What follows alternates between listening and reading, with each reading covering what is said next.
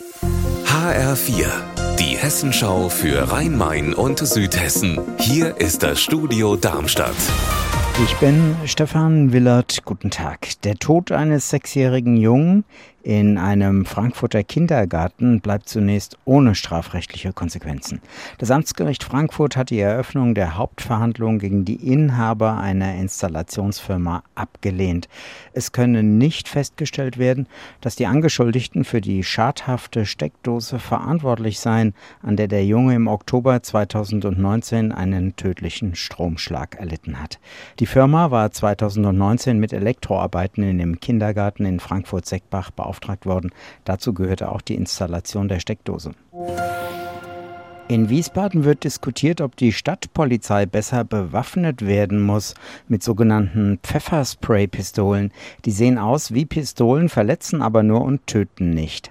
Anders als die mit Schusswaffen ausgestattete Landespolizei hat die Kommunalpolizei ja eher nur Selbstverteidigungswaffen. HR-Reporterin Andrea Bonhagen in Wiesbaden will die Stadt Wiesbaden nun diese Pfefferspray-Pistolen für die Stadtpolizei anschaffen. Wie es für mich im Moment aussieht, nein. Der zuständige Dezernent Kowal hat gesagt, er will dieses Jahr prüfen lassen, mit welchen Mitteln man die Stadtpolizei noch ausrüsten könnte.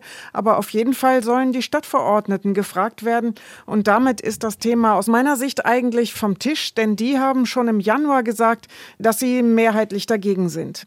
Wie machen es denn die anderen großen Städte im Rhein-Main-Gebiet? Die Stadt Offenbach hat seit letztem Jahr Pfefferspray-Pistolen für zusätzliche Sicherheit. Sie werden wie Gürtel am Holster getragen und haben neongelben Aufsatz, damit es nicht verwechselt wird mit einer echten Schusswaffe. Pfefferspray reizt die Augen und Atemwege, aber der Sprecher der Stadt schreibt, es hinterlasse keine bleibenden Schäden.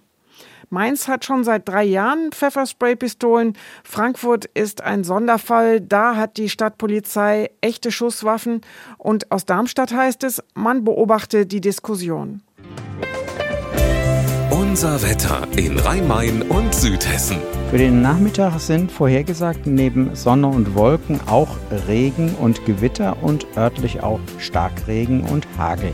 Die Temperaturen steigen heute nochmal bis 29 Grad. Ihr Wetter und alles, was bei Ihnen passiert, zuverlässig in der Hessenschau für Ihre Region und auf hessenschau.de.